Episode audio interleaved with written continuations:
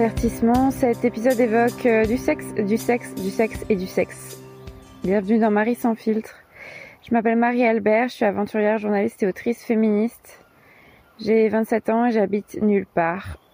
Euh, je me définis comme une femme cisgenre, pansexuelle, blanche, jeune, mince, athée et valide.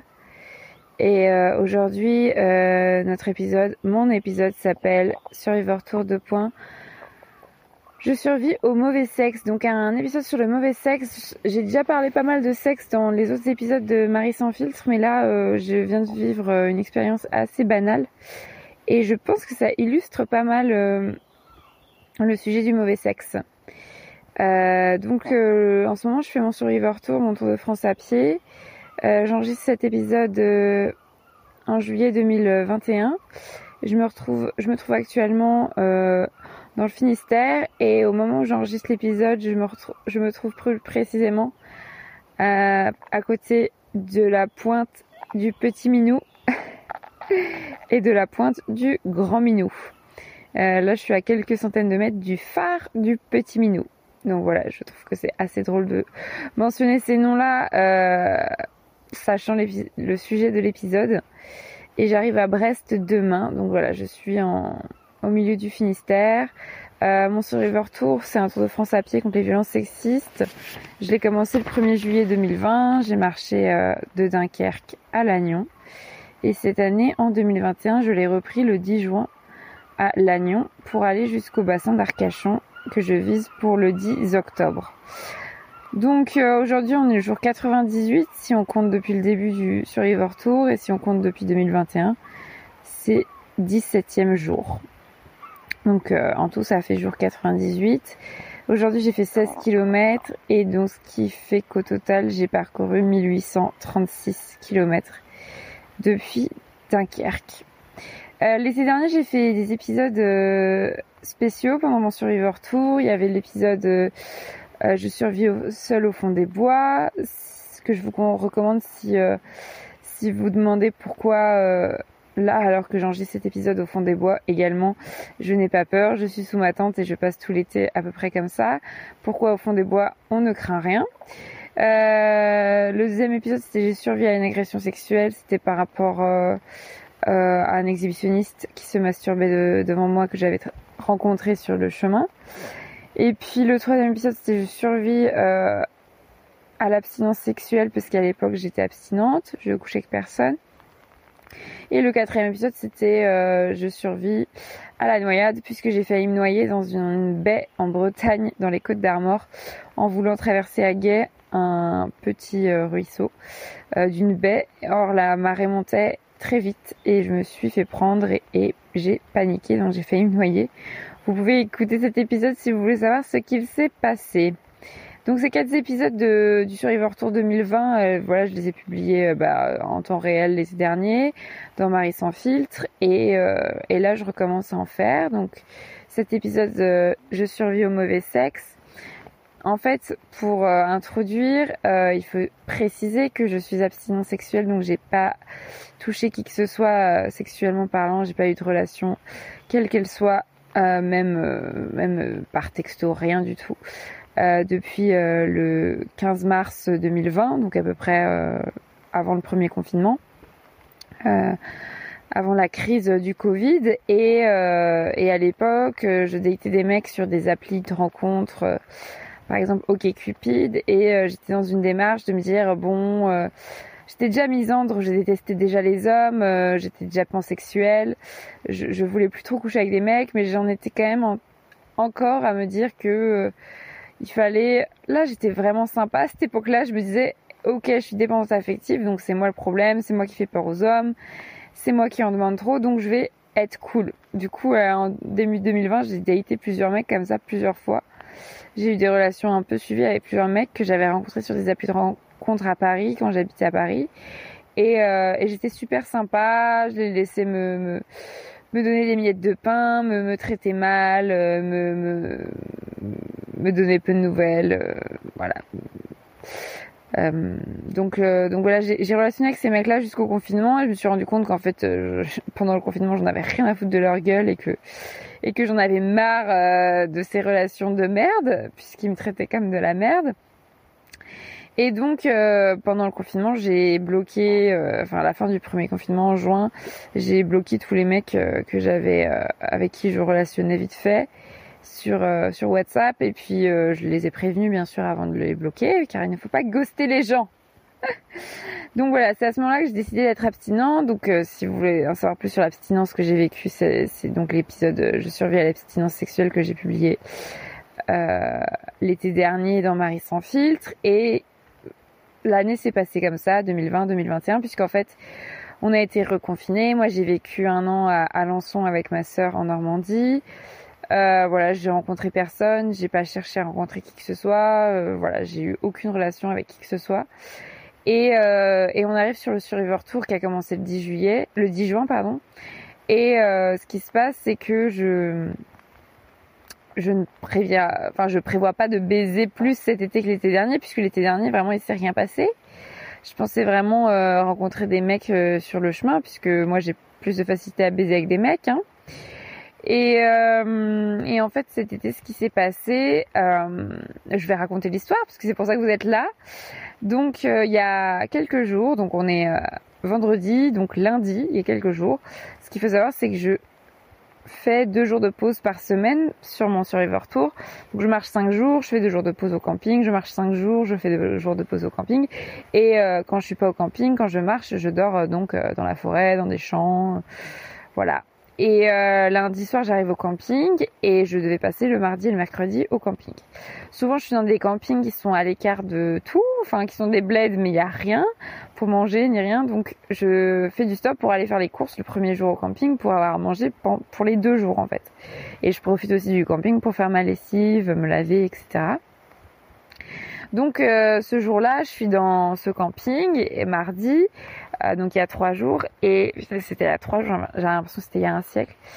Et je vais faire du stop pour aller euh, bah, au Super U pour acheter bah, de la bouffe. Et, et en fait, je me rappelle, j'ai marché, c'est normal que je me rappelle vu que c'était il y a trois jours, j'ai marché pas mal pour aller faire du stop parce que je voulais faire du stop sur une route qui allait directement au Super U. Et en arrivant sur cette petite route, je me rends compte qu'en fait, il y a aucune voiture qui passe. Genre, c'est désert, c'est milieu de journée du mardi. Enfin, c'était un bled où il y avait personne. Le camping, il était vide. je me sentais hyper seule, hyper mal. Et euh, ce qu'il faut savoir, c'est que depuis le début de mon Survivor Tour, je me sens assez seule, alors que l'été dernier, c'était pas le cas. Donc, je sais pas si c'est à cause du confinement, euh, des confinements successifs du Covid, mais je me sens seule, alors que d'habitude, marcher seule ne me pose pas de problème. Donc je m'arrête pour faire du stop et euh, une voiture arrive et puis finalement tourne avant de me prendre et la deuxième voiture s'arrête. Donc euh, vraiment j'ai eu de la chance. J'ai attendu genre deux minutes, cinq minutes. Et là, euh, donc c'est ce mec dont je vais parler dans tout l'épisode. Je vais pas lui donner de prénom parce que déjà, il va me saouler s'il entend son prénom dans ce podcast. Et en plus, enfin c'est tellement banal ce qui s'est passé. C'est à la fois extraordinaire et à la fois banal. Donc il n'y a pas besoin de dire le prénom du mec. Je vais juste parler de lui en disant l'homme ou, le mec dans tout l'épisode et vous voyez de qui je parle. Et ça pourrait être n'importe quel mec, vraiment. Euh, donc je parle bien sûr, en tout cas, en l'occurrence, je parle d'un mec euh, cisgenre, donc qui s'identifie au genre qui lui a été attribué à la naissance. Et en l'occurrence, c'était un mec blanc, euh, hétéro. Voilà, un breton, pur jus. Donc il s'arrête, il était bah, dans sa voiture, et il me prend en stop. Et tout de suite, il me tutoie, euh, il met pas de masque, moi je mets mon masque. Et donc, il a le temps vite fait de voir mon visage, et puis après, je mets mon masque, et moi, j'ai bien le temps de le mater. Et il est sublime. Euh, maintenant que j'ai couché avec lui, je spoil, j'ai couché avec lui, mais maintenant que j'ai couché avec lui, euh, je dirais qu'il ressemble un peu à mon ex. C'est un peu flippant un, de mes ex. Mais sur le moment, non. Bref, c'est mon genre de mec, un mec grand, mince, euh, brun, euh, voilà, avec une petite barbe, voilà. Sauf qu'il est beau. Il est beau, il a un beau visage et tout, il, a une voix grave, il est sexy, il est sexy, il est sexy, j'ai envie de le baiser. Donc je monte dans la voiture et là tout de suite on s'entend super bien, le feeling il passe, on sent en fait qu'on se plaît l'un à l'autre, c'est assez Euh, compliqué à expliquer, mais hier soir quand on a reparlé, euh, c'est vrai. Enfin, du coup, j'ai su que c'était pas que dans un sens. lui, il me plaisait et moi, je lui plaisais quoi. Alors que j'avais mon masque et j'étais en mode dégueulasse, j'allais juste faire mes courses. et donc, euh, le trajet jusqu'au Super vraiment a duré 5 minutes. Et, et j'ai eu le temps de le draguer en 5 minutes, donc je lui ai dit que j'étais contente de l'avoir, j'étais trop contente de l'avoir rencontré et qu'il était super beau. Et, et là, il y a eu un blanc. Enfin, il m'a dit merci. Puis il y a eu un blanc. Et puis après, il m'a dit, euh, euh dis, euh, jeudi, euh, quand tu passes dans mon bled, bah, je peux t'héberger. Donc j'ai dit, ouais, carrément, sur son canapé. Et il se trouve qu'il travaille comme guide touristique dans un phare. Donc moi le jeudi je devais repartir, donc hier je devais repartir du camping pour marcher jusqu'à ce phare et puis ensuite pour marcher jusqu'à le bled, le village où, il, ou la ville ou dans laquelle il habite. Donc c'était vraiment sur mon chemin, c'est pas comme si je faisais des détours pour lui. Donc il me dit il faut absolument que tu visites mon phare, je suis guide et tout, je te ferai la visite. Il était hyper content. Et euh, du coup, je dis bah ok, je vais visiter son phare et puis après, euh, bah j'irai dormir chez lui. Enfin, c'est un trop bon plan, surtout qu'il y a vraiment moyen qu'on baise. Donc ce serait exceptionnel, sachant que ça fait un an et trois ou quatre mois, euh, trois mois et demi, un an et trois mois et demi que je n'ai pas baisé et j'adore baiser. Le sexe, c'est ce que je préfère dans la vie. Et si on veut des choses plus précises, euh, ce que j'aime beaucoup sucer euh, des bites et j'aime beaucoup les huîtres. Mais ça, c'est rien à voir avec le sexe.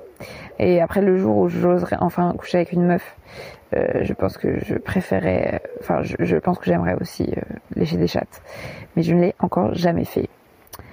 Euh, sachant que j'ai dit une meuf, mais euh, il n'y a pas que les meufs qui ont des chattes et toutes les meufs n'ont pas de chatte. Voilà, euh, donc le mec, on est en stop, voilà, je vais avancer dans l'histoire. Et donc on se dragouille et on s'entend super bien.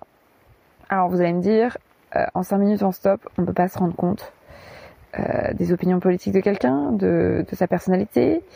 Et moi, du coup, je suis partie dans un autre univers, en fait. À la fin du stop, quand je suis arrivée au Super U, bah, j'ai donné son numéro, il m'a donné son numéro.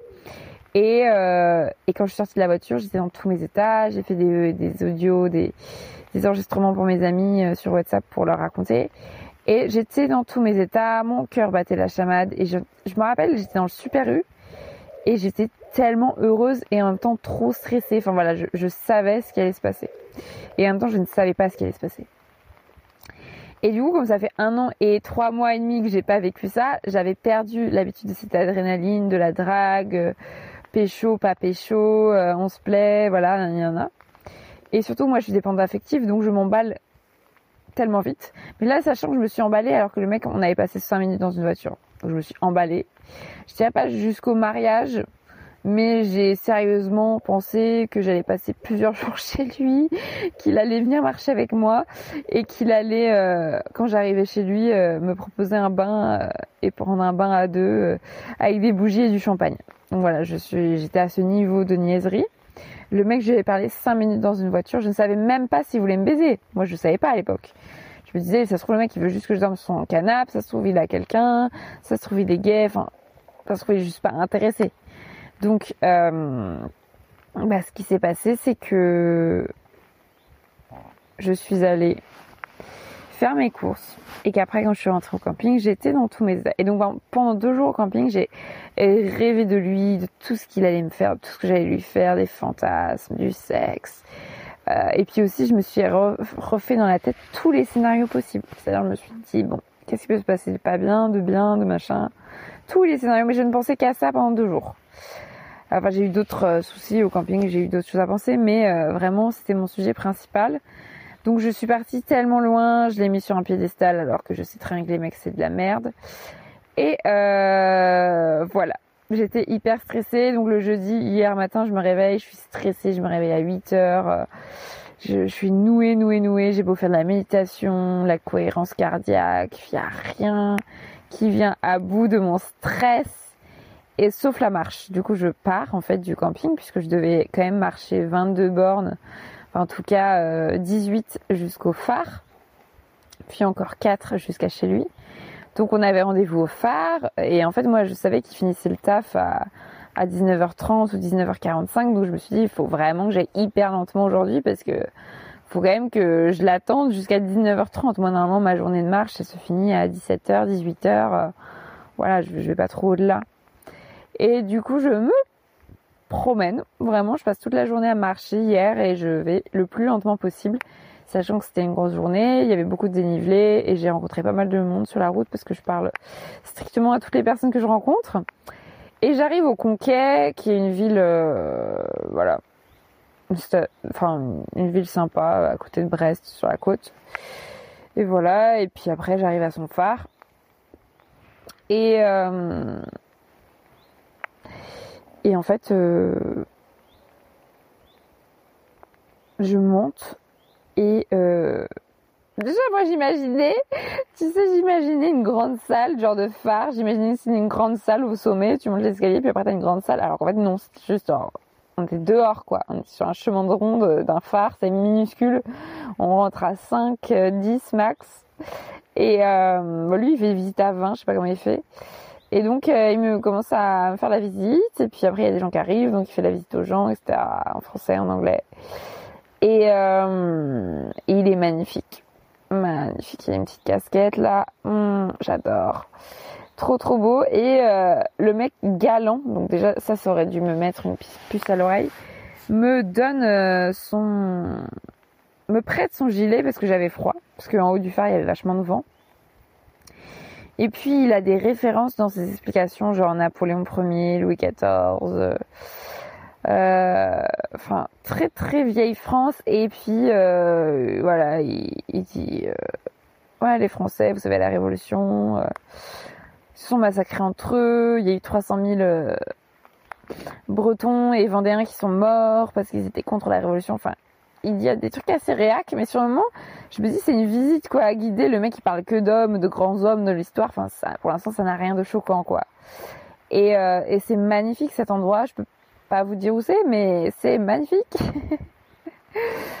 et euh, et c'est superbe.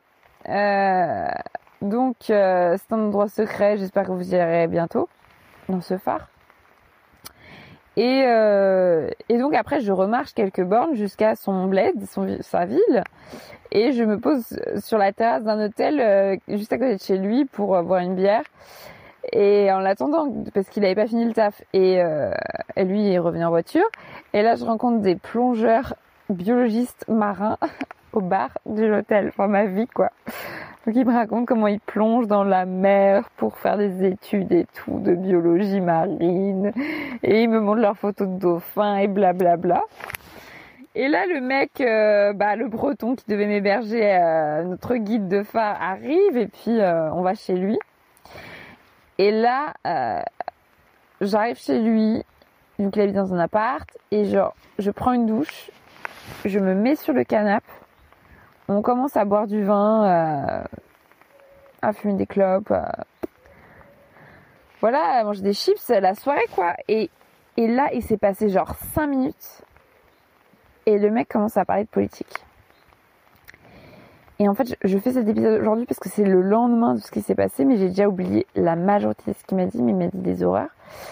Et donc là, il commence à me parler de politique et puis il me dit, voilà, euh, je lui dis que j'ai vécu en Russie un an et il commence à partir sur la Russie, à me dire, oui, mais en France, euh, on considère pas bien la Russie, on est vraiment euh, les petits chiens de l'Amérique. Euh, l'autre jour, je sais pas quoi, pendant le mandat d'Hollande ou je sais plus quand et on devait vendre des bateaux de guerre à la Russie, puis finalement on s'est fait taper sur les doigts par les Américains. Du coup, on n'a pas vendu euh, les bateaux de guerre à la Russie, c'est scandaleux. Il faut se rapprocher des Russes, il faut arrêter de faire les chiens chiens de l'Amérique, blablabla, bla bla bla bla Et il part dans son délire russophile.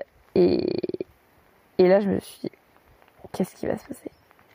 En fait, tout s'est écroulé d'un coup parce que moi, je, je rappelle que j'avais mis ce mec sur un pédestal où on allait prendre un bain et euh, boire du champagne et c'était évident que ce serait un mec de gauche, un mec de gauche. Enfin, je sais pas, il m'a pris en stop. Et je ne baisse qu'avec des mecs de gauche. Bon, non en fait, mais bref. Euh, et on peut en fait, chez lui, il n'avait pas de baignoire, bien sûr, puisque la plupart des gens n'ont pas de baignoire, Marie. Et euh, donc j'ai pris une douche. Et donc là, il commence à me parler de politique et je me dis, mais en fait, euh, en fait, c'est un enfer. Genre, ce mec est de droite. Et tu te dis, c'est pas grave qu'un mec soit de droite, c'est pas comme si c'était l'amour de ma vie, on s'en fout. On peut baiser des mecs de droite, mais en fait, je, c'est plutôt qu'il avait des, il commençait à s'énerver. En fait, il commençait à s'enflammer, à dire toutes ses positions politiques, et je me disais, ah non, mais là, c'est pas un truc de droite, là, c'est de l'extrême droite. En fait, là, il est, il part, il part loin. Il part très loin, et en fait, moi, j'ai pas envie de parler de ça. Vraiment, moi, j'ai pas envie de parler de ça. Je suis pas là pour débattre, en fait. Moi, j'ai juste envie qu'on boive et qu'on baise. Et, euh, et je suis pas payée pour parler de, politique, donc ça ne m'intéresse pas. Lui, c'est son truc. Et en fait, je sais pas ce qui s'est passé, mais je me suis sentie en insécurité parce que vraiment, je, le voyais hyper agressif à parler de ça et à vouloir mon avis et, à, s'énerver tout seul en fait. Et en fait, j'ai paniqué. Vraiment, j'ai paniqué. Je me suis crois qu'il a dit d'autres trucs, mais, mais, voilà, je me rappelle plus trop. Et à je lui dis, bah écoute, je vais partir. En fait, ça va pas le faire. Enfin, je peux pas rester. Parce qu'en fait, j'étais tellement déçue que, euh, que je me dis, mais je vais pas rester avec un mec qui me parle de politique euh, d'extrême droite toute la soirée. Enfin, je vais péter un... Enfin, je. En fait, je me sentais en danger. En plus, tout le monde m'avait dit, fais gaffe quand tu vas chez ce mec. Euh, voilà, fais attention et tout. Et je me dis, mais ce mec est adorable. Enfin, je vois pas ce qui peut se passer. Et en fait, c'est pas en 5 minutes dans la voiture ou en 20 minutes sur le phare que j'allais pouvoir me rendre compte de ses opinions politiques, de son degré de violence. Enfin, c'est pas écrit sur le front. Et du coup, là, j'ai paniqué. Je me suis dit, putain, là, je suis en plus, je suis bourrée. Euh, j'ai déjà bu une bière. Là, je bois du vin. Ça se trouve, le mec, il a mis un truc dans mon vin. Le mec, il veut faire ce qu'il veut avec moi, en fait. Et je suis, je suis à sa merci. Et il veut casser de la féministe. Parce qu'en fait, après, il m'a dit qu'il avait, qu'il m'avait googlé, en fait, avant que je vienne. Et qu'il savait que j'étais féministe. Et que lui, il s'était dit, ah, ça s'annonce de bonnes, de bonnes euh, conversations, quoi. Donc lui, il voulait débattre. Et j'étais en mode, ah non, mais le mec, il veut casser de la féministe. Il sait très bien que je suis pas d'accord avec lui. Et, euh, je me sentis hyper en danger. Donc voilà, je lui dit, bah écoute, je vais partir. Donc là, il était hyper choqué. Et puis après, euh, finalement, je suis restée. Puis on a commandé des pizzas, j'ai payé des pizzas. Puis après, on a mangé, mais chacun trois parts de pizza. Enfin, on n'avait pas faim. Et le mec, dans la soirée, il s'est enquillé deux bouteilles de vin. Je rigole pas parce que moi, du coup, je ne buvais plus trop de vin. Euh, car j'avais, je voulais rester lucide. Et euh, lui, il s'est enquillé deux bouteilles de vin. Surtout qu'il y a des gros clichés sur les Bretons qui boivent énormément. Voilà. Donc lui, il, voilà, il fumait énormément. Il fumait de la bœuf, il fumait des clopes. Il a bu son vin. Et moi, à la fin, j'ai commencé à reboire, mais genre vers une heure du mat peut-être, ou minuit. Enfin bref, la soirée suit son cours et, euh, et en fait, dès qu'il parle de politique, je, je lui dis que je suis pas d'accord et je lui dis que je veux pas en parler en fait. Donc je coupe court à la discussion et euh, et donc après, il commence à vouloir parler de féminisme et euh, de me dire mais moi je suis d'accord, euh, je suis contre le viol, contre le harcèlement de rue et contre le porno, nanana. Et, euh, et il me dit, bah, je vais te raconter une histoire. Euh, une fois, ma mère, euh, elle m'a demandé de, de, de, de l'avancer en voiture sur 500 mètres pour aller au Leclerc parce que sur sa route, bah, les 500 mètres, il y avait des clochards. C'est des gens qui ne boivent, qui ne font rien de leur vie, qui ne travaillent pas et euh, qui boivent des bières toute la journée et qui font peur à ma mère. Mais tu te rends compte, c'est scandaleux, ce, cette insécurité qu'elle a ressentie. Eh bien, euh, j'avais envie de leur rouler dessus avec ma voiture. Et euh, je sais pas, what? Tu sais, il il, il partait trop loin. Et, il, quand je lui avais dit que je me sentais mal, en insécurité, il me disait non mais moi je suis pas du tout violent. Moi je suis pas violent, hein. moi je suis pas du tout violent. Et en fait après tu te dis des trucs genre j'ai envie de leur rouler dessus avec mon kangou ou euh, il me dit ah je me suis jamais battu puis après il me dit oh mais si c'est pour me défendre oui bien sûr je me suis déjà battu plein de fois tu vois enfin j'étais vraiment pas bien et euh... en fait, la, soirée euh, avance et moi je me dis je vais pas partir parce que euh, j'avais pris ma douche, j'étais installée. Je me disais il y a quand même peu moyen qu'il m'agresse. Je suis juste dégoûtée quoi. Je suis juste déçue mais je vais rester là, je vais dormir là sur son canapé et puis voilà. Et du coup j'arrête de dire bon bah là je vais me coucher, bon bah là je vais me laver les dents. Et en fait, euh, lui, il se couchait pas. Et et en fait, quand il parlait, c'était un enfer. Mais je peux même pas vous dire tout ce qu'il m'a dit parce que, enfin, il avait des propos voilà racistes, transphobes, grossophobes, sexistes, mais il s'en rendait même pas compte. Il, il m'expliquait le féminisme et ce qui était bien dans le féminisme, et puis après il m'expliquait comment les féministes devraient faire et que lui, euh, il était contre tel genre de féminisme. Enfin, je lui avais pas demandé son avis en fait. Et il voulait débattre de ça, mais moi je ne voulais pas débattre. En fait, je suis pas là pour débattre avec un mec qui n'a jamais lu un seul livre sur le féminisme, qui est juste là pour me casser, qui est un mec de droite et, euh, voilà, je, n'ai pas envie de faire ça en fait. Avec, euh, je suis pas payée pour ça. Et en fait, dès qu'il arrêtait de parler, dès que je, je le coupais ou quoi, et qu'on se regardait, mais genre qu'on parlait pas, il y avait le truc qui se remettait à zéro. En fait, on était à nouveau attirés l'un par l'autre. Et genre, il m'excitait tellement. Mais j'avais vraiment envie de pécho. Et donc lui, moi j'étais sur le, allongé sur le canapé, lui il était sur un fauteuil en face et j'avais vraiment trop envie de l'embrasser. Et en même temps, je savais pas comment me rapprocher de lui parce que lui, il faisait aucun pas en avant. Euh, pour le coup, tu vois, il essayait rien.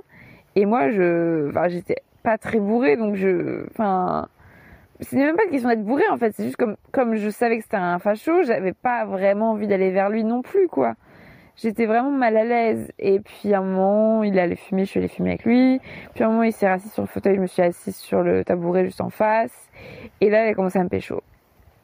Et moi, je me disais, ah, moi, j'avais juste envie de lui faire des câlins, en fait. Moi, j'adore euh, ça. Euh, on se fait des câlins, euh, voilà, on se touche. Enfin, moi, j'ai pas fait ça depuis un an et quatre mois, trois mois et demi. Et du coup, je voulais juste faire des câlins. Et, et en fait, lui, il voulait juste me pécho. Donc, il commençait à m'embrasser, à me toucher les, uns, les seins et tout et tout.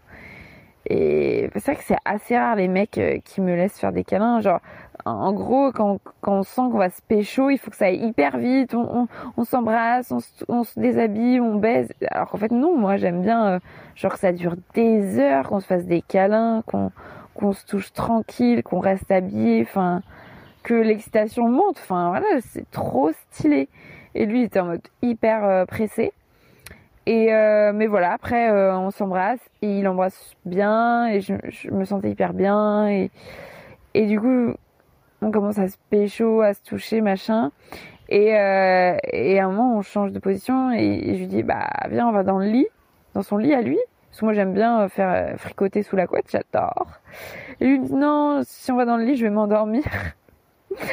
Donc, on va sur le canapé. Mais il était genre minuit, je pense. Et du coup, on va sur le canapé et on, on baise. on fait pas de pénétration vaginale parce que j'ai j'ai une vestibulodynie. Si tu sais pas ce que c'est qu'une vestibulodynie, je te conseille d'écouter l'épisode de Marie sans fil qui s'appelle J'ai tellement mal à la chatte. Et donc je lui dis dès le début, euh, pas de pénétration, j'ai un problème, j'ai une maladie. Le mec, tout ce qui l'intéresse, c'est de savoir si elle est sexuellement transmissible, bien sûr. Et euh, donc pas de pénétration. Et donc euh, le mec ni une ni deux me doite. aux dernières nouvelles, doiter une meuf, c'est de la pénétration. Mais bon, soit euh, c'était sympa et euh, voilà, me touche, euh, je le branle, je suce, machin, machin. Et franchement, c'était stylé. Franchement, il m'excitait de ouf. Après, maintenant, je dois préciser un truc qui est important, c'est que pendant toute la soirée, il y a trois trucs que j'ai retenus qu'il a pas fait. En fait, qu'il a dit qu'il ferait et qu'il a pas fait. Et ça, c'est classique. Déjà, un truc un peu anecdotique, c'est que pendant toute la soirée, il mettait de la musique. Et il arrête pas de me demander, mais tu veux mettre ta musique, mets ta musique, mets ta musique, tu veux écouter quoi comme musique Et moi, je, ne, je ferai un épisode sur ça dans Marie sans fil bientôt sur la musique, mais c'est un sujet en soi, en fait, la façon euh, dont les goûts musicaux des femmes sont euh, toujours euh, ridiculisés. Et euh, surtout par les hommes, en fait. Et moi, dès que je mets ma musique avec des mecs, ils se foutent tout le temps de ma gueule mais ça c'est de la merde, c'est pas de la musique, mais t'as pas de goût, mais machin. Mais nous, on a des vrais goûts, nous, on écoute de la vraie musique. Et avec tous mes mecs, franchement, en tout cas mes deux premiers, il y avait vraiment ce truc de, eux, ils écoutent la bonne musique, ils me, ils m'apprennent ce que c'est que la musique. Et vite fait, c'est arrivé peut-être quelques fois qu'ils écoutaient la mienne, mais voilà, je me suis toujours sentie euh, inférieure en goûts musicaux parce que voilà, j'écoute de la pop, j'écoute des trucs commerciaux qui passent à la radio, euh, du R&B, du rap, euh, voilà, et des trucs américains, français, et, en fait des trucs que des millions de personnes écoutent. Enfin, je veux dire, pas, c'est pas, on devrait assumer d'écouter ça puisqu'on est des millions à écouter ça. Et avec les mecs, enfin souvent les mecs ils sont tous là avec leur goût précieux, ils font genre ils écoutent des musiques hyper élaborées alors que je suis sûre qu'en douce ils écoutent que des trucs euh, comme moi. Et, euh, et, du coup là il met sa musique, il est fan de Georges Brassens, il me met Nina Simone, il m'explique toute la vie de Nina Simone.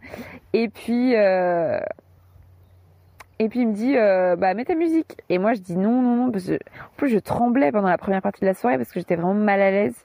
J'avais, j'étais toujours mal à l'aise. Et euh, et puis je voulais pas mettre ma musique. Je savais très bien qu'il allait se foutre de ma gueule. Enfin c'était évident. Puis au bout d'un moment, euh, quand on avait déjà baisé ou quoi, qu'on était plus à l'aise, que j'étais plus à l'aise, bah j'ai, je, lui dis bah ok, on met ma musique, mets Aya. Et il me dit Aya, c'est quoi Aya? Je lui dis, mais tu mets Aya, tu connais pas Aya? Il dit, hein? Ah, Aya Nakamura Ah non, mais ça c'est de la merde. Alors qu'il m'avait dit genre deux heures avant, mais n'importe quoi, je critiquerai pas tes goûts musicaux. De toute façon, dire c'est de la merde, c'est n'importe quoi. Faut juste dire qu'on n'aime pas, mais ça n'existe pas. Ça, c'est hyper, euh, c'est hyper. Euh, il a pas dit sexiste, mais voilà, il, était en mode non, mais moi je critiquerai pas tes goûts musicaux. Et là, je lui dis mettre Ayana Kamura et il est en mode non, mais ça c'est de la merde, jamais je mets ça. Et du coup, je suis en mode ah ok, bon bah tu vois. Et il me dit non, mais autre chose. Et je lui dis mais non, en fait non. Enfin, genre, il m'a fallu 4 heures pour te proposer Ayana Kamura. Et là, tu me dis non. Enfin, à quel moment j'ai envie de te proposer autre chose? Surtout que moi, j'avais juste envie de danser quoi. Euh, donc euh, voilà, premier exemple. Deuxième exemple, il me dit. Euh, il me raconte que son père, quand il avait genre 8 ans, lui disait qu'il fallait plus s'occuper du plaisir de sa partenaire que de son propre plaisir à soi en tant que mec hétéro. Donc il me dit ouais, du coup moi j'ai toujours entendu mon père en train de me dire qu'il faut que que ma partenaire soit euh, soit comblée avant de penser à mes propres à mon propre plaisir. Du coup moi je me suis toujours occupée euh, du plaisir de ma meuf et des, des meufs avec qui je baisais et tout. Et c'est toujours passé en premier le mec, on a baisé toute la nuit, sans pénétration. Euh, il a joui une fois, je l'ai sucé plein de fois et une fois il a joué dans ma bouche. Et j'ai joui zéro fois. Enfin, je veux dire, c'est tellement ouf. Et vois, je lui fais remarquer. Moi, je dis, mais non, mais là, enfin, ok, tu m'as doigté, ok, tu m'as léché vite fait parce que je t'ai demandé, mais j'ai pas joui. Et genre, il y a un zéro là. T'as joué et pas moi. il est en mode, non, mais c'est pas la quantité qui compte, hein. Euh, ça se compte pas comme ça le plaisir. J'étais en mode bah ouais, quand c'est dans ton sens, c'est sûr, c'est pas comme ça que ça se compte. Et en plus, j'avais raconté en fait toutes les fois où euh, j'avais couché avec des mecs et que ils s'endormaient après avoir joui et que j'étais en mode ouais, hello, je n'ai pas joui. Et tu vois, il se foutait de la gueule de ces mecs-là. Il m'avait raconté à ce moment-là cette histoire avec son père. Et en fait, il fait exactement pareil. C'est-à-dire que j'ai passé une nuit, c'était torride, c'était excitant, c'était trop cool mais concrètement, je n'ai pas joui et il a joui. Et je dis pas qu'il faut à chaque fois chercher l'orgasme. Enfin, c'est pas, euh, c'est pas la panacée, mais juste, moi, j'ai passé plus de temps à lui donner du plaisir, en fait, que lui à rechercher mon, orgasme, en fait. C'est, c'est, c'est sûr. Et euh, le troisième exemple que je voulais donner, c'est euh, la pénétration. C'est-à-dire qu'en fait, je lui dis que j'ai ma vestibulodynie, que je ne fais pas de pénétration. Et je lui dis, c'est marrant parce que chaque fois que je dis ça au mec, il se, il se débrouille toujours, d'une façon ou d'une autre, pour qu'ils finissent, pour qu'on finisse par faire de la pénétration. C'est-à-dire, les mecs ne me violent pas, mais euh, je leur dis pas de pénétration, et puis à la fin de la relation, on se retrouve à faire de la pénétration. Enfin, je veux dire, à la fin de la nuit, on se retrouve à faire de la pénétration. Et je lui dis ça, je lui dis, puis c'est incroyable. C'est-à-dire que, comme par hasard, leur bite finit dans ma chatte, on sait pas comment. Euh, ils ont réussi à me convaincre. Ou alors, ça finit dans mon anus, allez, sodomie. Et j'étais en mode, mais tu vois, enfin, comme si on pouvait rien faire d'autre. Et, et ils me disent, oui, oui, on fera pas de pénétration. Mon cul. Et donc lui, il me dit, ouais, c'est vrai, tout, c'est abusé. Et bah, toute la soirée, toute la nuit plutôt, il me proposait la pénétration. C'est-à-dire que je dis non. Le mec, toutes les heures, il me redemandait. Ouais, mais du coup, on peut faire de la, on peut faire de sodomie, du coup? Ah, et je me rappelle qu'à un moment, finalement, on allait dans le lit et euh, à 4 heures du mat. Et donc là, on se chauffe de ouf dans le lit. Et, euh, et donc, il rebande. Et en fait, euh, d'un coup, il s'arrête et me dit Je mets une capote. J'étais en mode Bah, non, en fait. Genre, c'est pas parce que je suis chaude que, tu, que je te dis que tu m'excites, que j'ai envie de toi, que je veux faire de la pénétration. Je t'ai déjà dit non quatre fois. Tu vois, c'était fou en fait que le mec il te dit des grandes, des grands principes qu'il ne respecte jamais. Je le préviens bien de tas de trucs, il ne respecte jamais. Et du coup, je me suis pas sentie respectée quoi. En soi, oui, j'ai eu du plaisir, c'était excitant, euh, j'ai passé une bonne nuit, mais je sais que le mec il m'a utilisé en fait. Et que et que c'était pas un rapport égalitaire. Et c'est pour ça que cet épisode s'appelle euh, je survis au mauvais sexe. C'est parce que le mauvais sexe c'est pas forcément euh, un rapport de merde du début à la fin. Là j'ai bien aimé en fait baiser avec lui mais en fait le résultat c'est quoi?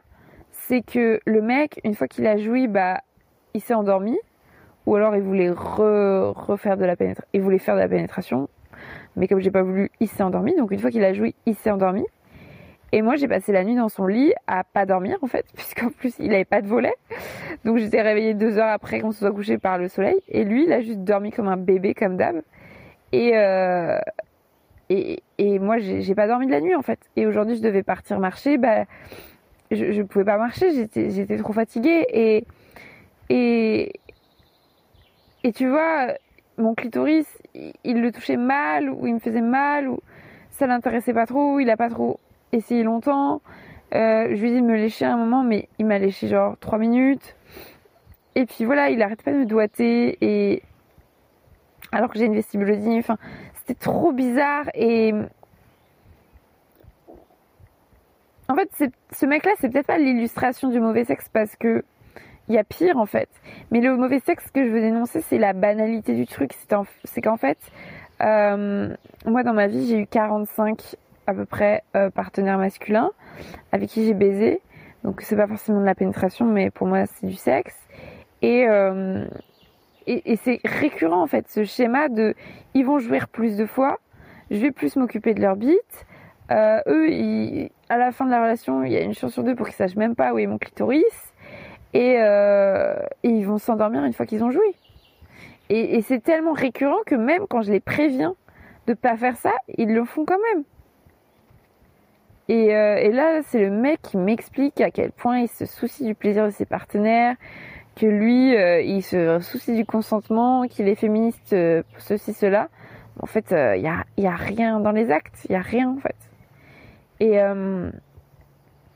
et donc, je lui dis plusieurs fois que je l'aimais. J'ai dit plusieurs fois que je t'aime parce que je, quand je suis très excitée, je, dis je t'aime à la personne, ce qui ne signifie absolument rien. Mais, euh, mais en soi, c'est vrai que je suis dépendante affective. Donc là, je me suis dit, c'est impossible que je tombe dépendante affective de ce mec-là. Donc dépendante affective, ça voudrait dire euh, que je sois amoureuse de lui au bout de, deux heures. Ça, c'était déjà après la première fois qu'il m'a pris en stop, j'ai envie de dire. Euh, mais je m'étais dit, c'est impossible que je tombe amoureuse de ce mec-là. Euh, si vous voulez en savoir plus sur ma dépendance affective, c'est l'épisode 5 de Marie sans filtre qui s'appelle euh, Pourquoi je tombe amoureuse des connards.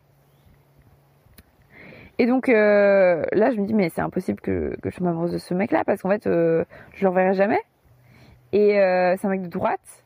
Et ça fait quand même un an et quatre mois, trois mois et demi que je, que je me passe des hommes. Enfin, c'est pas pour retomber amoureuse d'un mec, mais aussi facho. Enfin, c'est impossible.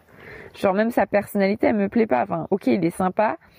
Ah, et puis pendant la soirée, il arrêtait pas de dire Bon, ça va, hein, moi je t'ai pris en stop, je t'ai pris en stop, euh, euh, je t'héberge euh, gracieusement, je t'ai fait la visite du phare, donc hein, tu te calmes. Hein.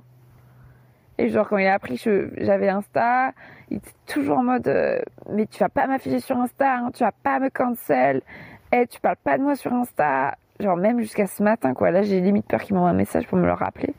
Et j'étais en mode, bah, en fait, euh, si tu me fais pas de mal, il y a aucun risque que je parle de toi sur Insta. Et puis, si je parle de toi, ce sera pas avec ton prénom. Enfin, personne peut savoir que c'est toi, tu vois. bref. Et, euh, et aussi, ce qu'il faut préciser, c'est que pendant toute la nuit, j'étais hyper méchante avec lui. C'est-à-dire qu'effectivement, je le coupais quand il parlait de politique. Je lui disais tout le temps des trucs méchants, des critiques. Enfin, vu que je suis misandre et que je déteste les hommes, je, je, balance des horreurs toute la nuit. Donc le mec, il s'en prend plein la gueule. Et franchement, il est sympa de me, de me garder chez lui. Voilà. Donc je, je pensais pas être tombée dépendante affective de lui. Et puis finalement, quand je suis partie chez lui, en fait, ce qui s'est passé, c'est que je me suis sentie progressivement très mal. Donc à 9h, il me fout dehors, on va dire.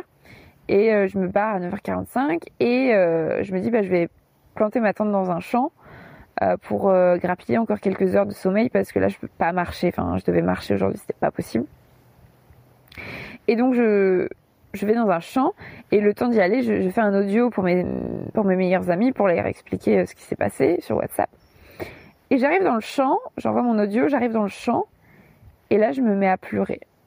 Mais vraiment mais des, sanglots de désespoir et je me sentais tellement en colère et tellement triste. Et là rien qu'en d'en parler ça me ça m'émeut. Et euh, je plante ma tente je commence à m'installer mais en fait je je je, je n'en pouvais plus je, je, me sentais tellement seule alors que justement j'étais allée chez lui parce que je me sens seule et que je me disais qu'une bonne soirée avec quelqu'un ça, me ferait me sentir moins seule mais en fait d'avoir eu cette relation avec lui je sais pas ça m'a fait me sentir encore plus seule quoi pas relationner avec des hommes cis hétéros, c'est se sentir encore plus seul qu'avant, j'ai l'impression.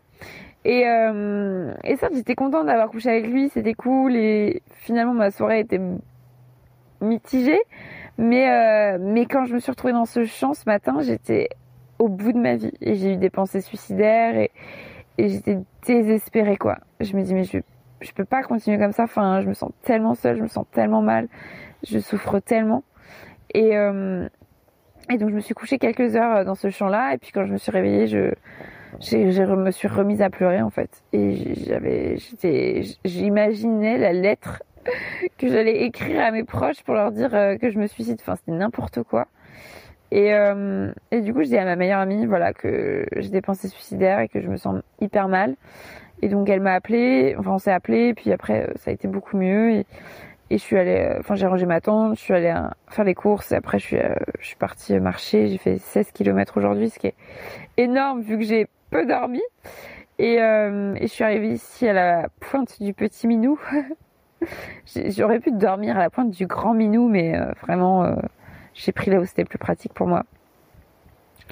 Et voilà en fait, maintenant, je me dis, bon, je suis pansexuelle, donc l'objectif c'est de coucher avec d'autres personnes que des hommes cis, bien sûr. Mais, euh, mais je suis malheureusement euh, encore dans ce schéma de pécho des hommes cis. Et, euh, et je suis peut-être pas dépendante affective. Enfin, je, je, progresse quand même sur certaines choses. Par exemple, il y a encore un an, un an et demi, enfin, il y a encore un an et demi, j'aurais fait de la pénétration. Euh, là, j'ai résisté, alors qu'il a bien insisté toute la soirée. Euh, j'aurais été dépendante affective, donc je lui aurais renvoyé des messages aujourd'hui. Euh, là, voilà, c'est hors de question. Donc, je, je, progresse un peu. Après, le mec était quand même un mec de droite, donc, euh, enfin. mais je pense qu'il y a un an et demi, j'aurais été à ses pieds, en fait. Alors que, en fait, j'ai l'impression que plus le mec me traitait mal, plus j'étais à ses pieds. Et là, en fait, non, je commence à me dire, euh, non, enfin, je mérite mieux, quoi. Et, euh, et donc si je continue à coucher avec des mecs cis, parce que ça va continuer malheureusement, même si j'essaierai de, diversifier, n'est-ce pas euh, Je me suis dit ça en marchant aujourd'hui, je me suis dit mais en écoutant du Alipa toute la journée, je me suis dit mais je vais mettre en place trois règles. Parce qu'elle a une chanson à du Alipa qui s'appelle New Rules, où elle met en place trois règles pour pas rappeler un connard. Et donc, je sais pas, j'ai pensé à ça aussi. Je me suis dit, ah, je vais mettre en place trois règles. Quand je couche avec un mec 6, la règle numéro une, c'est qu'il faut que j'ai à l'esprit que euh, je vais forcément être déçue. C'est-à-dire que bah là, le mec en question, euh, je l'ai mis sur un piédestal pendant trois deux jours, j'ai imaginé que c'était un dieu. Et quand je l'ai rencontré, en fait, c'était juste un mec euh, de base. J'étais beaucoup méprisante avec lui pendant toute la nuit et arrogante, donc je vais pas dire que c'était un pauvre mec. Euh, c'était juste un mec de base, euh, enfin un mec de droite quoi. Et, voilà, on était juste pas du tout, du tout fait l'un pour l'autre. Et euh, donc ma première règle, c'est quand je rencontre un mec et quand je sais que je vais coucher avec lui, il faut que je garde à l'esprit que je vais forcément être déçue. Genre vraiment, ça va, ça va être un, un mec pas intéressant. Ça va être un connard. Voilà, tout ce que tu veux. La deuxième règle, c'est de me dire que quand je fais du sexe avec un mec, bah ça va forcément être bof. Genre, il va forcément prendre plus de plaisir que moi, il va jouir plus que moi. Je pense que c'est hyper important que je garde à l'esprit ça. tout ça, c'est des, règles. Hein. Je veux dire, ça peut arriver que, à l'inverse, un mec euh, me déçoive pas ou que je prenne plus mon plaisir que lui. Mais c'est tellement rare, si tu veux, qu'on va faire des règles sur la majorité. Et la troisième règle, c'est que euh, les lendemains euh, d'avoir couché avec un mec, eh ben, je me sens toujours mal.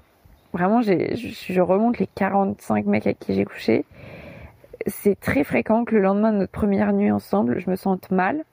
Ne serait-ce parce que euh, j'ai bu de l'alcool, j'ai fumé des clopes, j'ai pas dormi. Donc il y a un truc de descente en fait, de drogue et aussi de drogue euh, bah, d'hormones en fait, euh, d'adrénaline, d'ocytocine, euh, de l'amour, du sexe. Enfin, tout ça, ça me manque quoi. Je suis en manque le lendemain et ça m'a fait quand même des pensées suicidaires ce matin alors que, enfin, globalement dans ma vie en ce moment, je suis heureuse.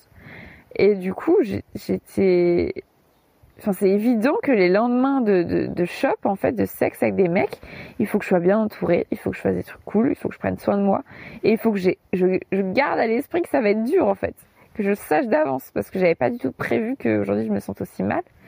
Et donc j'ai appelé ma meilleure amie, mais c'est vrai que les, fois par exemple où je me rappelle que je me, dont je me rappelle où j'ai j'ai bien vécu les, lendemains de pécho, les lendemains de sexe, c'est des fois où j'étais avec mes amis. Une fois j'étais à Lille, j'étais à Sciences Po Lille et genre j'ai pécho un mec et le lendemain j'ai passé toute ma journée avec mes potes et, le sexe avec ce mec c'était naze. Mais en fait le fait d'avoir passé toute la journée avec ce mec, avec mes potes pardon, c'est trop cool. Donc ça, c'est trop agréable de pouvoir débriefer, de pouvoir euh, parler d'autres choses aussi, d'être entouré quoi. Donc voilà. Et euh, donc ces trois règles, je pense qu'il faudra les avoir à l'esprit. Et du coup, ce qui reste, c'est que tu dis bon, si le mec te déçoit, si le mec prend plus de plaisir que toi, et si le lendemain tu passes une mauvaise journée, c'est quoi l'intérêt de pécho des mecs, tu vas me dire, tu vois? Donc moi, je dirais que l'intérêt pour moi de faire du sexe avec des mecs, c'est que j'en ai envie, que j'aime le sexe et que euh, bah, j'ai quand même du plaisir. Mais du coup, pour maximiser ce plaisir, je rajouterais une quatrième règle qui est, euh, bah, en fait, euh, dire ce que je veux, quoi. Et c'est chiant parce que hier, je lui ai dit, mon, est-ce que tu peux me lécher la chatte? Et il l'a fait, mais il l'a pas fait suffisamment bien et suffisamment longtemps pour que je jouisse. Mais, mais c'est vrai que je peux pas espérer qu'un mec me, me, sustente, me, me, me, fasse du bien si, si c'est pas, euh, enfin, si je lui dis pas ce que je veux. Enfin, parce que vraiment, il, ils se creusent pas trop trop la tête eux-mêmes et du coup euh, je suis obligée de dire ce que je veux et, il faudra le faire toujours en fait et il faudra le faire plusieurs fois il faudra dire précisément il faudra insister et c'est chiant parce que j'ai pas envie de, de faire leur mère quoi d'être derrière en mode allez vas-y courage essaye encore appuie là genre j'ai l'impression qu'il faut il faut insister un milliard de fois alors que moi euh, je les suce. Euh, si je leur fais mal pendant que je les suce ou je les branle, ils m'expliquent comment comment faire. Mais c'est moi, je suis curieuse d'apprendre et de faire bien quoi et de leur faire plaisir. Et eux, c'est genre ils te mettent trois doigts dans le vagin et après ils sont en mode c'est bon, euh, les préliminaires c'est terminé. Euh. what quoi, enfin c'est l'enfer. Donc voilà, il faudra toujours euh, rester derrière ces quatre règles et je vais en festival dans une semaine donc il y a intérêt à ce que ce soit respecté. Mais voilà, pour conclure sur le mauvais sexe, en fait, cet exemple c'était pour dire à quel point, bah, je pense que si tu l'as écouté cet épisode, si toi ça t'est déjà arrivé aussi, tu vois ce que je veux dire en fait, ce genre de relation où bah on s'excite, on se plaît, mais en fait, quand on creuse, bah, on n'est pas vraiment fait l'un pour l'autre. Mais ce qui serait cool, c'est d'avoir du respect l'un pour l'autre et de faire une, d'avoir une relation sexuelle égalitaire. Et aujourd'hui, ce n'est pas le cas. En fait, les relations sexuelles égalitaires, ça n'existe pas, ou en tout cas, j'en ai très peu eu. Et je me rappelle qu'une seule fois dans ma vie, le mec n'a pensé qu'à mon plaisir et je n'ai rien fait pour lui. Euh, c'était il y a deux ans. J'ai, je suis rentrée avec un mec à, mon appart à Paris et euh, et en fait, maintenant, je fais passer des entretiens d'embauche aux mecs qui veulent me baiser parce que je me suis retrouvée dans tellement de lits à faire de la pénétration et à me faire chier et avoir mal que maintenant, je leur demande avant qu'on rentre, je leur demande me, là, tout de suite, si on se retrouve dans un lit, tu me fais quoi? Et si le mec me dit, euh, bah, j'ai envie de te faire l'amour, j'ai envie de te pénétrer, bah là, next. Par contre, s'il me dit des trucs plus originaux, genre, euh, j'ai trop envie de te lécher la chatte, mais genre pendant tes heures, et, et te frotter les lèvres, et, et, et, et, pincer ton clitoris, et te faire jouir toute la nuit. bah là, tu vois, je trouve ça plus intéressant. il y a plein d'autres choses qu'on peut faire, mais ça, je trouve ça cool. Donc ce mec-là, en l'occurrence, euh, il y a deux ans, bah, il m'avait répondu la deuxième option. Donc je l'emmène chez moi. Et on se pécho sur la route. Et en fait, j'étais pas du tout excitée par lui. C'est-à-dire, j'avais pas du tout envie de faire l'amour avec lui. Enfin, en tout cas, j'avais pas envie de lui faire du bien. Par contre, lui, il avait très envie de me lécher la chatte. Et j'avais très envie qu'il me lèche la chatte. Et ben, on est chez moi. Il m'a léché la chatte. Mais c'était les meilleurs cunis de ma vie parce qu'il m'en a fait plusieurs. J'ai joué plusieurs fois. Quelques heures, ça a été très rapide. Enfin, je veux dire, euh, il a passé que deux heures chez moi, je pense. Enfin, ça n'a pas duré longtemps du tout. Hein. Et en fait, c'était un dieu. Mais c'était pas un dieu parce que oh c'était la bonne combinaison, euh, je suis tombée sur le bon mec qui, qui, sait faire les cunis qui me sont destinés à moi. Non, je suis tombée sur un dieu. Enfin, je suis pas tombée sur un dieu, je suis tombée sur lui parce que lui, il s'est entraîné en fait. Genre, il a fait des milliers de cunis à des milliers de meufs, il adore faire ça et il sait très bien euh, ce qui fait du bien. Alors après, en fonction des personnes, c'est différent. Chacun, chacune a des vulves différentes, des clitoris différents.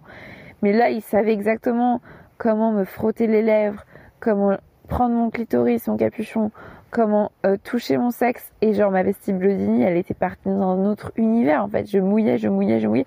Et c'était plus que de la mouille, en fait. Mon sexe, il gonfle. Je sais pas si ça vous est déjà arrivé, mais moi, quand je suis hyper excitée, mon sexe, il gonfle. Mais là, il a gonflé, mais il était énorme. Enfin, pas énorme, mais moi, j'avais l'impression qu'il était plein de sang et il me faisait jouer. Et moi, en général, quand un mec me, fait un cuni, je suis obligée de penser à autre chose pour jouir. Je suis obligée de penser à un porno ou à un fantasme que j'ai pour jouir parce que sinon c'est laborieux, sinon ça dure mille ans. Ils sont obligés de me mettre trois doigts, de me lécher. Enfin, c'est compliqué pour eux, quoi. Là, le mec, je ne lui disais rien et je devais me retenir de jouir. Vraiment, je pensais à rien et je devais me retenir, je devais penser à un vélo, à ma grand-mère. Je devais me retenir de jouer, sinon il me faisait jouer en deux secondes. C'était incroyable. Donc, qu'on vienne plus me dire non, mais les femmes, et vous, les clitoris, nanani, nanana, c'est plus dur à faire jouir, c'est moins mécanique. Là, c'était tellement mécanique, genre c'était le septième ciel. Et, euh, il m'a fait ça plusieurs fois. Et en fait, moi, après, je me suis sentie super coupable parce que je lui rien fait, parce que j'avais pas envie. Et après, il est rentré chez lui. Et, euh, et en fait, bah, je pense qu'il a passé, enfin, c'est sûr même, il a passé un bon moment et moi aussi. Et, et j'ai jamais voulu le revoir parce que moi, je voudrais juste qu'il me laisse la chatte. non, mais après, je trouve ça quand même un peu gênant de se faire lécher la chatte par quelqu'un que je désire pas. Voilà. Et euh, du coup, pour revenir au mauvais sexe, moi, j'ai souvent l'impression en fait que les mecs avec qui je baise n'aiment pas le sexe. Pour moi, le sexe, en tout cas ma définition du sexe, c'est euh, bah, passer un moment d'intimité, à se toucher, à s'embrasser, à, s'exciter, à, à, se prendre, à se faire jouir de façon partagée en fait.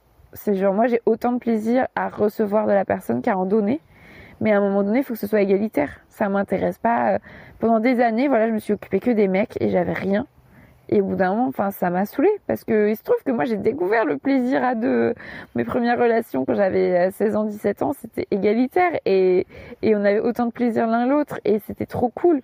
Et du coup, moi j'ai envie de revenir à ça. Je, dès que je suis arrivée dans la caisse euh, pénétration, les mecs sont fixés sur la pénétration.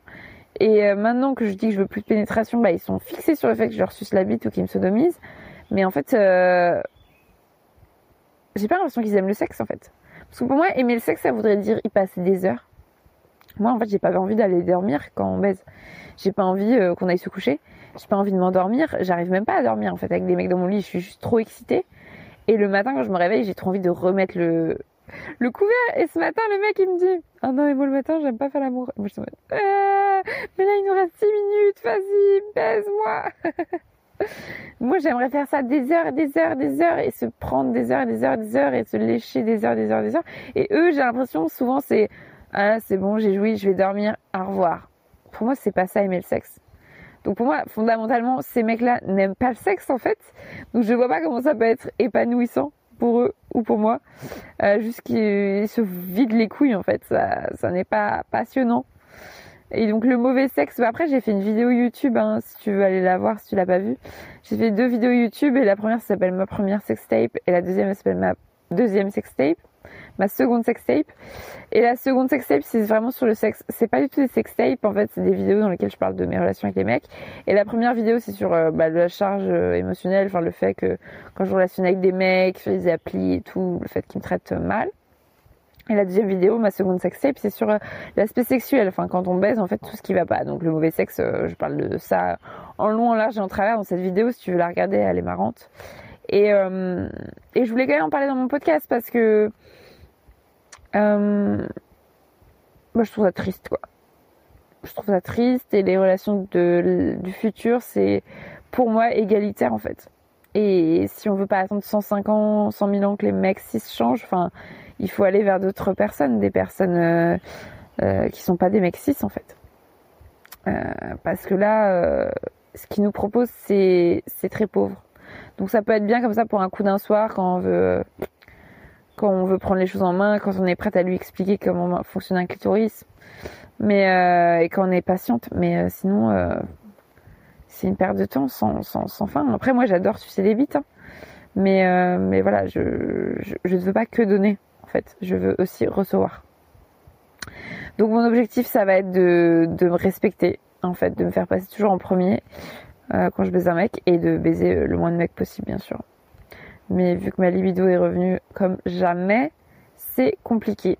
Voilà pour l'épisode du, jour. Euh, j'aurais aimé mettre en bande son euh, Ayana Kamura évidemment euh, pour faire plaisir à notre ami, mais cet épisode est enregistré depuis ma tante, donc il n'y aura pas de montage il sera diffusé tel quel. merci de l'avoir écouté. si tu as des réactions par rapport au mauvais sexe, que ça t'évoque quelque chose, tu peux m'écrire sur mes réseaux sociaux. C'est Marie-Albert FR, mon pseudo. Facebook, Twitter, Instagram, euh, LinkedIn, blablabla. Bla bla. Et si tu veux soutenir euh, Marie sans filtre ou mes podcasts en général ou mon Survivor Tour, mon Tour de France à pied en général, tu peux contribuer à ma cagnotte Tipeee dont j'ai mis le lien dans la description de l'épisode. Euh, voilà, je referai des épisodes au fur et à mesure de l'été, si possible, et en fonction des sujets qui émergent. mais mais voilà, aujourd'hui je me sens assez triste et en colère et dépitée et en même temps j'ai baisé, donc c'est toujours euh, ambivalent. N'est-ce pas? Ça ira mieux demain quand j'aurai dormi. Bisous bisous